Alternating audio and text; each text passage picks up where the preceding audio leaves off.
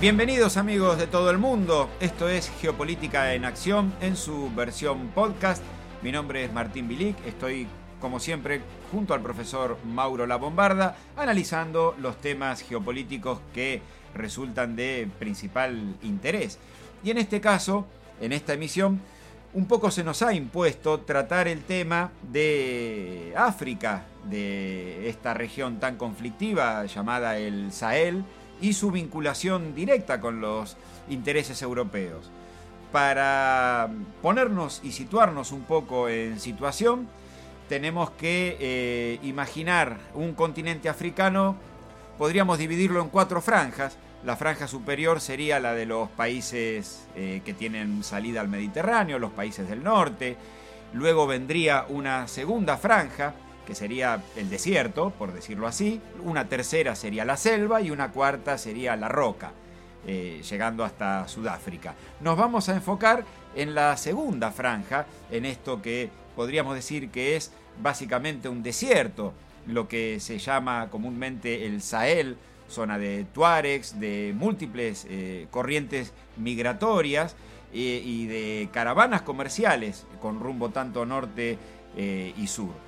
Esta zona que parecería desolada es sin embargo muy rica en recursos, sobre todo en energía, recursos fósiles, minerales, metales preciosos y uranio.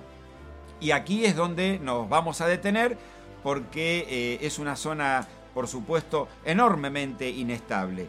Para definirlo de alguna manera, el Europa considera tres zonas de África como las zonas más conflictivas. Una es el Cuerno de África, hacia el este, Somalia, Etiopía, etc. Otra es el Golfo de Guinea, allí donde está eh, Nigeria, eh, Camerún, Gabón, etc. Y una tercera es, esta, es esta región, el Sahel.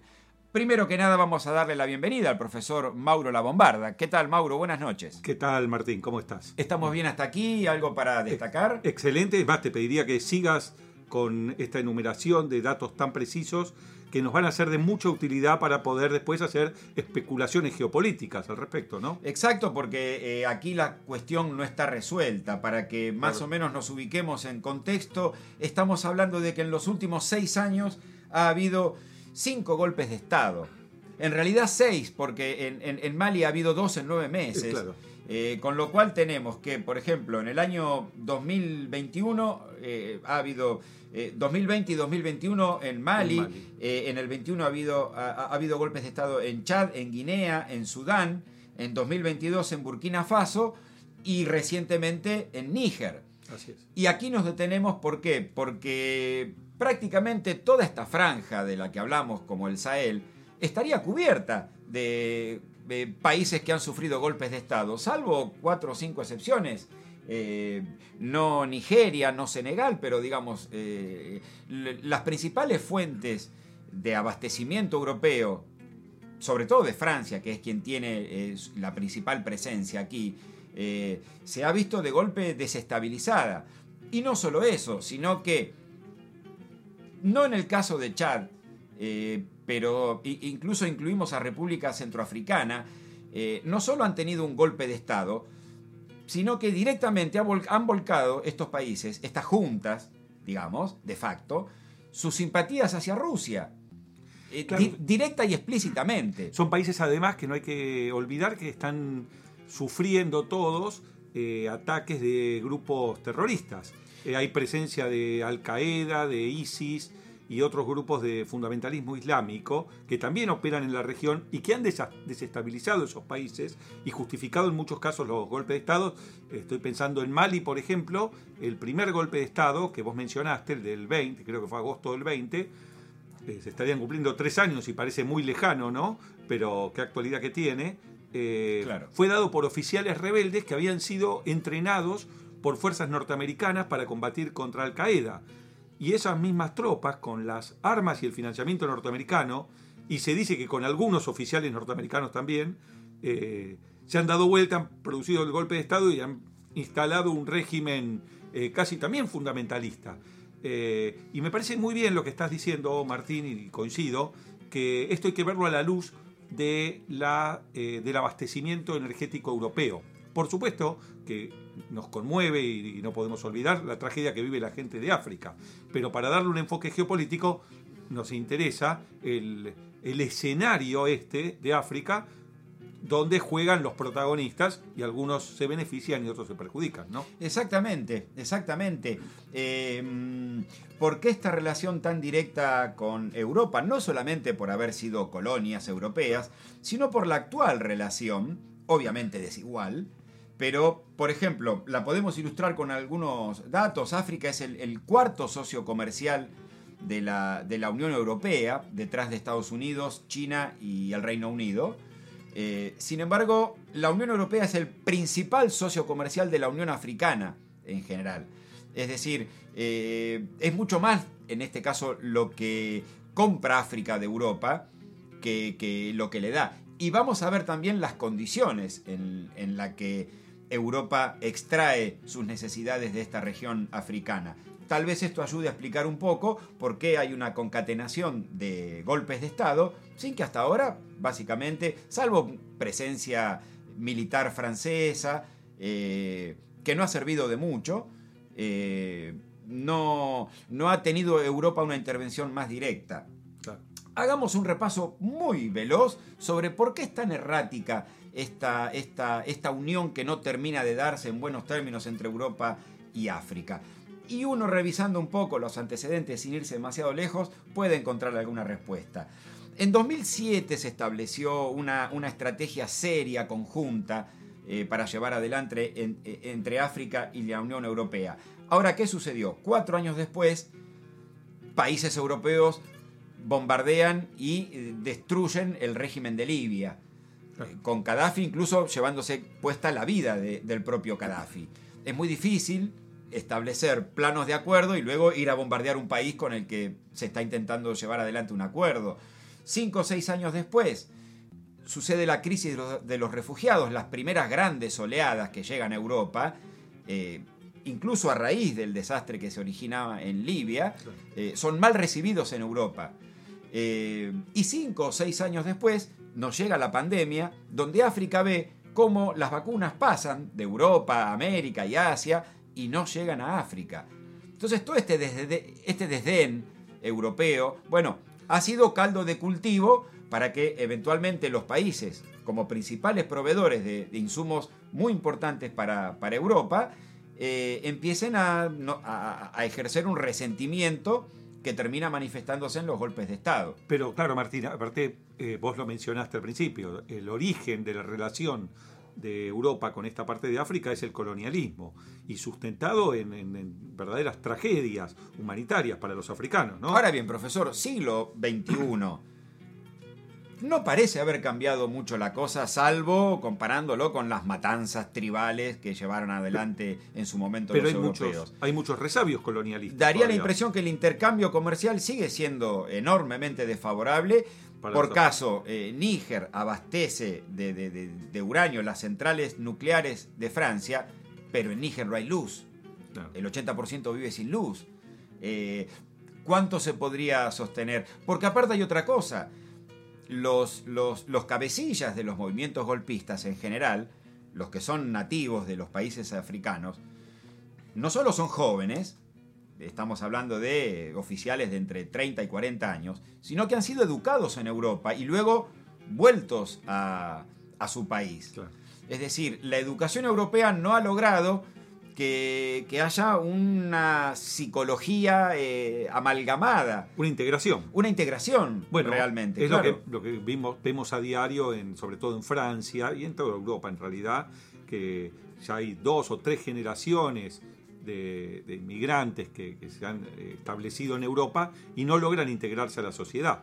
Cada tanto estallan ante alguna injusticia, algún crimen, y eso se ve que la sociedad europea no logra asimilar a los millones de, de migrantes que vienen de África y de Asia. ¿no? ¿Por qué ponemos el foco eh, eh, en Níger, que es el último país que ha tenido un golpe de Estado, donde está habiendo realmente amenazas cruzadas entre Europa, otros países de, África, vecinos, eh, y hay una adhesión fuerte, al menos hasta ahora, entre Burkina Faso, Malí y Níger, donde si tocan a uno nos tocan a todos.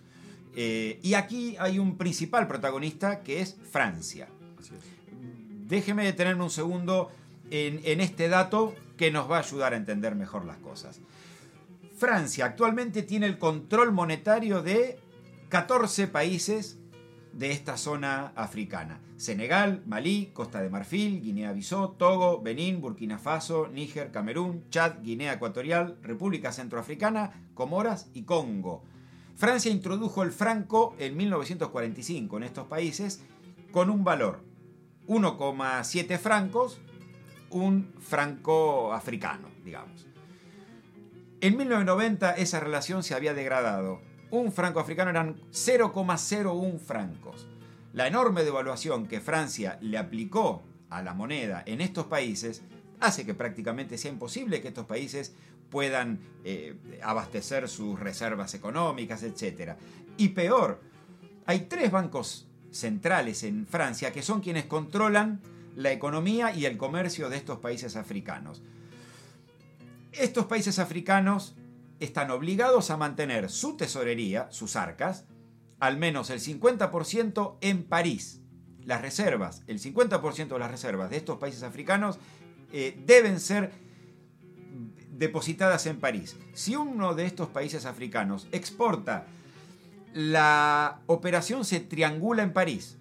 Lo que el producto, lo que el, productor africano vende, primero debe ser vendido a París y luego París lo revende hacia afuera. Obviamente París lo compra en francos africanos y lo vende en euros, por decirlo así. Eh, pero siempre va a quedar en la tesorería de París la ganancia de ese intercambio. Eh, a Francia le conviene en cuanto a que amplía sus reservas, tiene un mercado cautivo para, para exportar, porque además la obligación de los estados africanos es primero ofertar a Francia.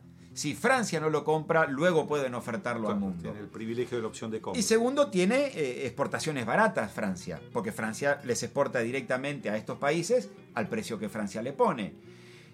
Parece un muy abusivo.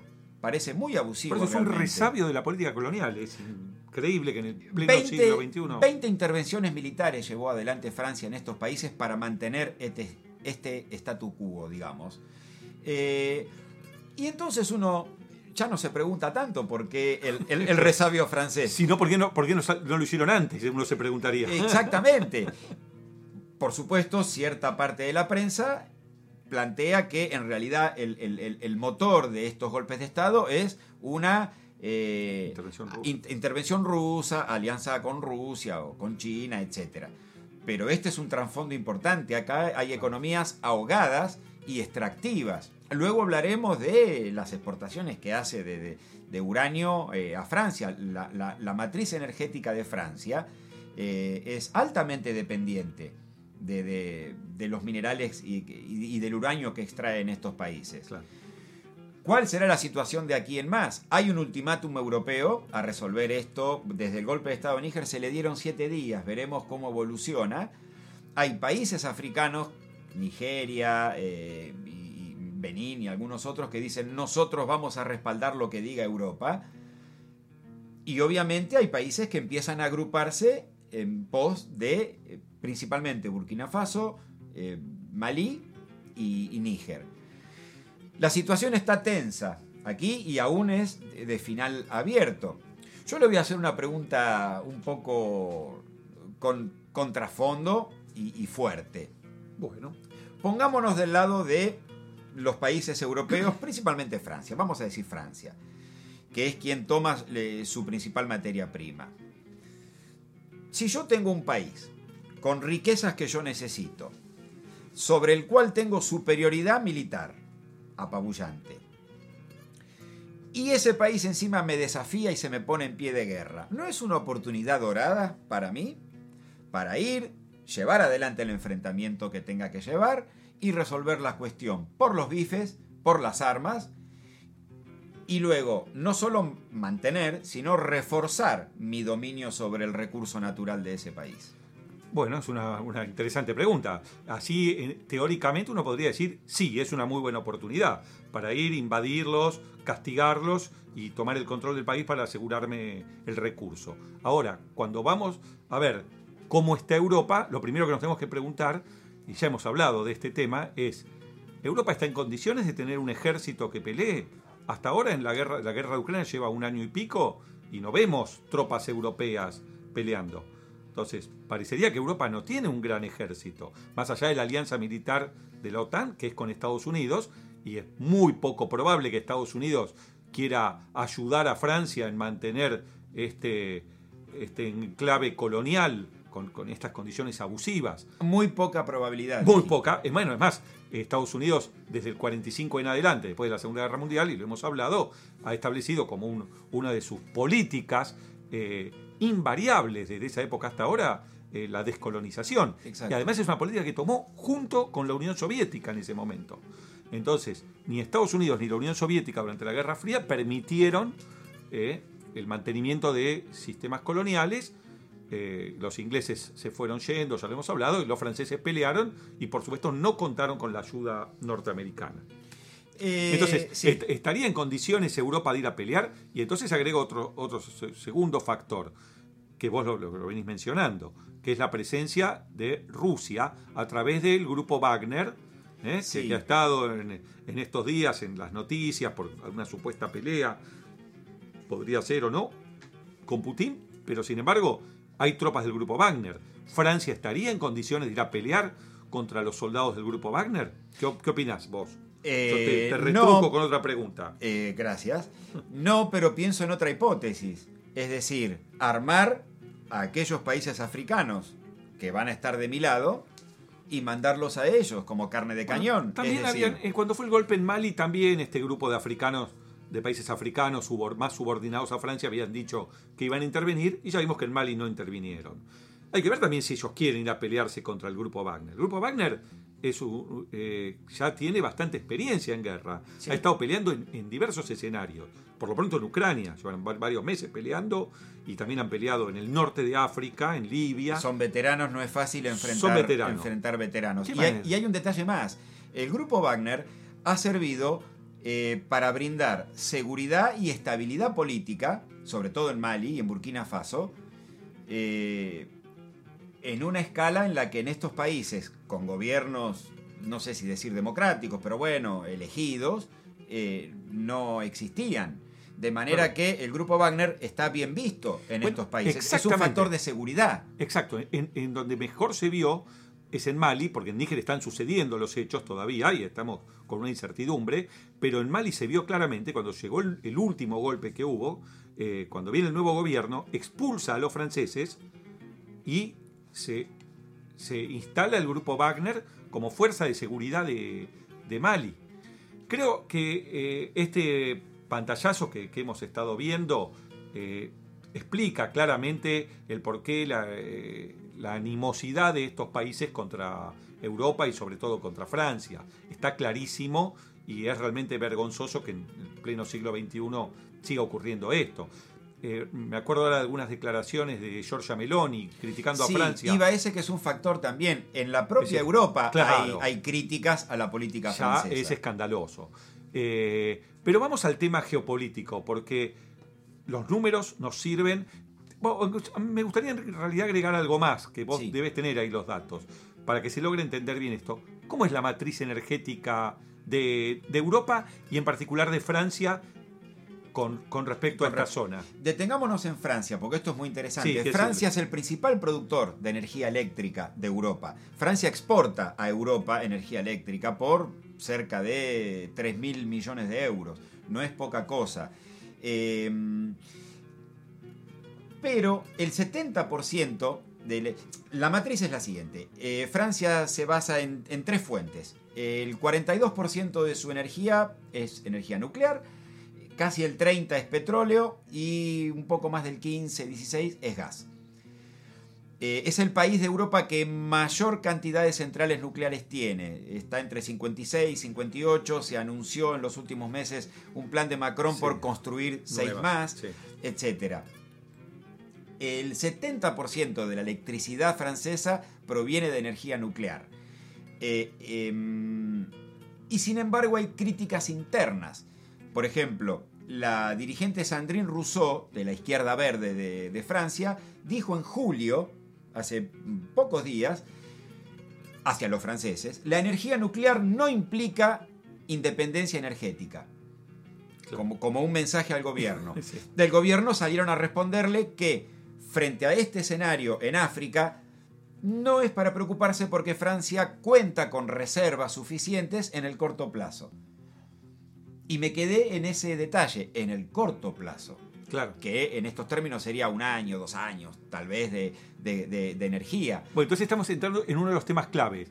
Europa, y Francia en particular, no tienen soberanía energética. Esto es un tema clave, también a la luz de la guerra de Ucrania, por supuesto, porque esa es la otra gran fuente de energía. Es decir, Europa no tiene soberanía energética, no produce la energía que necesita para su consumo interno y tiene que salir a buscarlo afuera. E incluso exportando, eh, exporta porque tiene su fuente asegurada en África. Claro. Mire usted este dato. Níger provee al mundo entre el 4 y el 6% de, del uranio para el funcionamiento de las centrales nucleares. Pero a Francia le provee alrededor del 20%. Claro. Y esto se sostuvo desde el 2005 al 2020. Es decir, es un proveedor constante. Claro.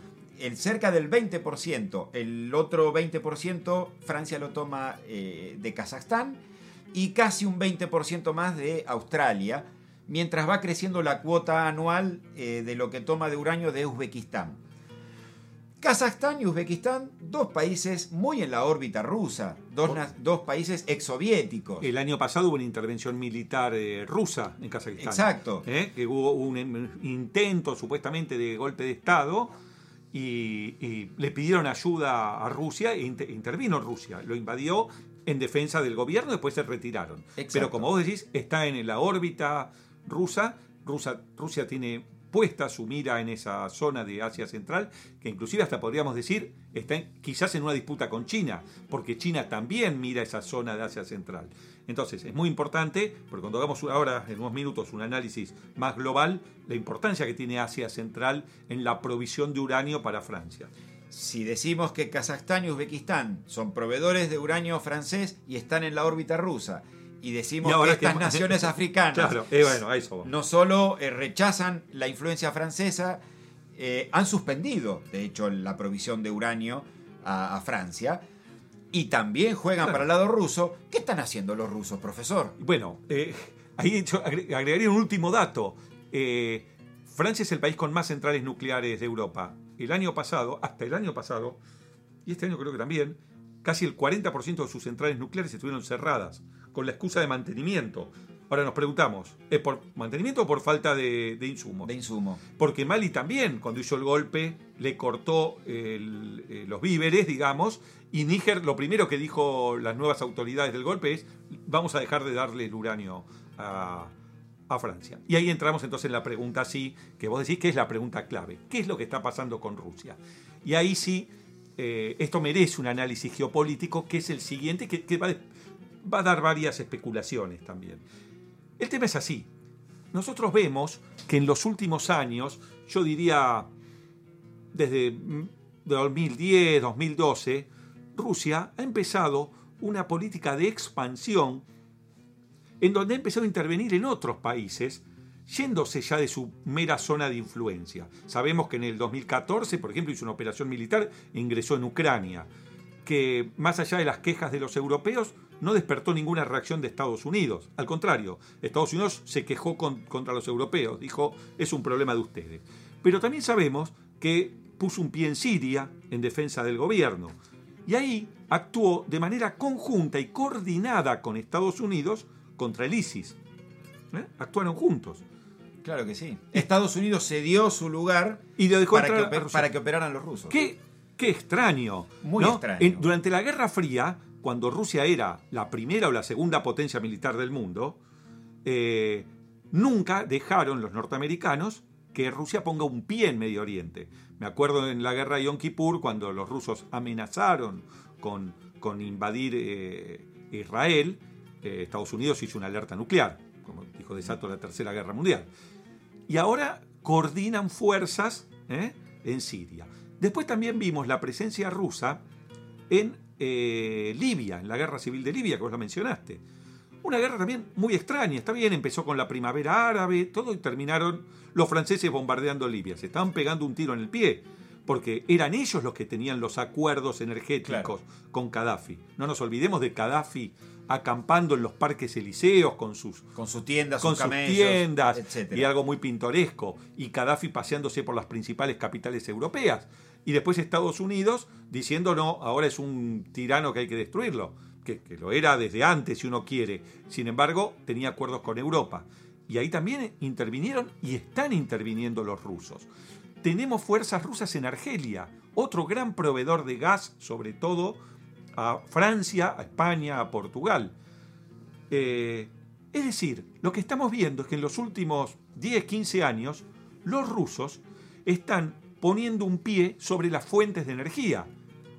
Ucrania, en, en eh, Uzbekistán, que es por donde pasan los gasoductos que vienen del mar Caspio, están controlando los pasos y las fuentes de energía. Siria, eh, Argelia, eh, Libia, Mali, ahora Níger. Y todo eso frente a un silencio de Estados Unidos. No en el caso de la guerra de Ucrania de ahora, pero sí en el 2014. Entonces, ¿cómo puede ser? ¿Qué es lo que está pasando? Que Rusia va, va rodeando las fuentes de energía de Europa. Esa es la gran víctima. Y Estados Unidos lo permite no actúa. Si uno imagina esto hubiera pasado en plena Guerra Fría, Estados Unidos hubiera intervenido. No lo hubiera, hubiera hecho un contragolpe de Estado. Es decir, hubiera bueno, hecho otros golpes. Retrotrayéndonos a un concepto que, que bien expresaste acá, eh, se estaría logrando el interés geopolítico de ambas potencias, Estados Unidos y Rusia, en cuanto a no dejar una Europa fuerte, fuerte o con capacidad de autosustentarse. Exactamente. Estarían, esta, Estados Unidos estaría permitiendo que Rusia eh, tocara los puntos, los puntos débiles de Europa. De Europa. ¿Por qué? Porque después los europeos, ¿a quién le tienen que ir a comprar la energía? A Estados Unidos. Entonces, le genera estos, estos movimientos rusos, este, este, envolver a Europa, rodeándola y sacándole la fuente de energía, favorece la posición norteamericana que después se las cobra, por supuesto. Claro. Ahora bien, esta es una hipótesis. También podemos pensar que Rusia lo está haciendo por sí misma y está haciendo su propio negocio. Lo cual Estados Unidos a lo mejor no reacciona porque no puede, porque no quiere, porque no lo ve, o por torpeza. Que, bueno, es raro, pero bueno, podría uno decir qué torpes que son, no lo vieron venir. Pero también podríamos ver otra hipótesis más. Yo tiro las hipótesis. Sí, te voy a decir cuál es la que yo creo, pero que esté en un juego junto con China también.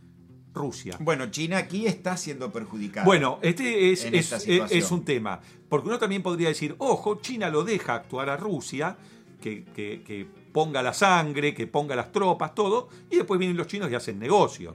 Y Rusia hace el trabajo sucio. Podría ser. Ahora, de las tres hipótesis que estamos viendo es un juego en el que Estados Unidos lo deja actuar, porque le conviene. No digo que son socios, no, no estoy no, diciendo no. eso. Estoy diciendo otra cosa. Es un escenario que a Estados un Unidos, escenario que Estados Unidos no lo perjudica. Lo, no lo perjudica. Claro. Otro que Rusia lo juega solo y tiene suficiente poder para hacerlo. Tiene espaldas. Tiene espaldas para hacerlo. Que, habría que discutirlo esto, no, y no sé podría si... ser que el riesgo de China no fuera tan serio no fuera como tan para serio. Ahora, que, que fuera asumible por China. Exacto. Estas son las tres hipótesis que todas tienen datos que la pueden defender o no. Pero vos recién dijiste algo y te voy a pedir que, que lo profundices si tenés algún dato. Con respecto a, a qué. ¿Por qué decís que China se ve perjudicada? China es la responsable de que eh, Níger, desde poco tiempo atrás, em- haya empezado a, poder, a, a exportar petróleo. Bien. China directamente le construyó a Níger la estructura para que Níger pueda eh, extraerlo, procesarlo y sacarlo por barco. Eh, Níger no tiene salida al mar. China construyó una- un oleoducto por Benin, que sí tiene salida al mar, atraviesa eh, Que vecino de Nigeria, ¿no? todo el país, eh, al- vecino de Nigeria, exactamente. Y llega tanto por Camerún como por Benin, dos países que rodean Nigeria, eh, a la central de Agadem, que está construida por China, donde China les, les- les perforó los pozos, les construyó la refinería, la central y los puertos. De hecho, gracias a esto, es que eh, Níger es exportador de petróleo, entre ellos a China. China, exacto. Entre ellos a China. Entonces vos ves, Martín, claro, que si uno tuviera que elegir de las tres hipótesis, creo que esto es, eh, eh, parece más probable que es un escenario que a Estados Unidos no le viene tan mal. Subordina a los europeos, de paso le golpea en algún interés económico chino. Y no nos olvidemos que China es uno eh, de los grandes protagonistas que están jugando en el escenario africano. No solo en esta zona, sino en todas las demás que vos mencionaste al principio. China ve en África una oportunidad de obtener recursos naturales. Y volvemos a un tema que venimos diciendo quizás desde, desde un comienzo de, de estos podcasts. ¿A quién le conviene que la zona esté estabilizada y a quién le conviene que la zona entre en crisis?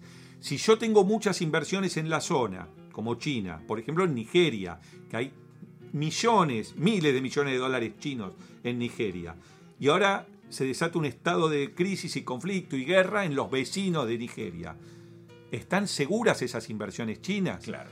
Eh, ahora, hay eh, esa misma preocupación por parte de Estados Unidos. Estados Unidos saca su petróleo de ahí. Estados Unidos necesita el gas de, de Argelia, necesita el, el, el uranio de Mali. No. Entonces, que la zona se desestabilice le sirve a Estados Unidos porque golpea por un lado a China y mucho más a Europa y lo subordina y podemos decir lo disciplina Estados Unidos a Europa a través de que Rusia sí hace su juego y quizás se lo deja hacer. Y no le molesta tanto a Estados Unidos una Rusia fuerte en todo caso. Porque es el que justifica la subsistencia de la OTAN y que los europeos tengan que pagar la seguridad norteamericana. Si no estuviera una Rusia fuerte, ¿De quién se tienen que defender los europeos? Volvemos a la frase de Macron del Exacto. 2019, cuando dijo, no necesitamos más la OTAN, no necesitamos Estados Unidos, vamos a formar nuestro propio ejército. La OTAN tiene muerte cerebral. Había dicho Uno o dos meses antes Claro. de... Y ahora Francia, vo- volvemos a tu pregunta también, ¿tiene fuerza para entrar en Níger y restablecer un gobierno pro-francés? ¿Puede pelear contra el grupo Wagner? Esas son las... Claro, puede pagar el costo, además de ser criticado por países también europeos, Claro. por una acción así. por una acción con, con un neto corte colonialista. Entonces, podemos como concluir de todo esto que lejos de ver como, como gente que lo, lo dice con, con mucho sustento también, hay que ser respetuoso, que esto es un, un enfrentamiento entre Estados Unidos y Rusia o entre Rusia y Occidente. No, no, distingamos Occidente por un lado Europa y por el otro lado Estados Unidos. Yo no veo acá un conflicto entre Rusia y Estados Unidos. Yo creo que el conflicto siempre lo favorece a Estados Unidos, porque no hay intereses propios. Ahora, si vos me planteas un conflicto en México o en Canadá, no, Claro. no lo va a favorecer a Estados Unidos. Ese Claro. conflicto no lo va a favorecer. Claro. ¿eh? Si, si, si alguien hace un golpe de Estado en México y quiere... No, un, un golpe de Estado en, en Níger, en Mali, en Burkina Faso, una guerra al lado de Nigeria, que es uno de los proveedores de petróleo de China. Bueno, bienvenido sea, bienvenido creo sea. que va a decir Estados Unidos. Y creo que ese es el enfoque que hay que darle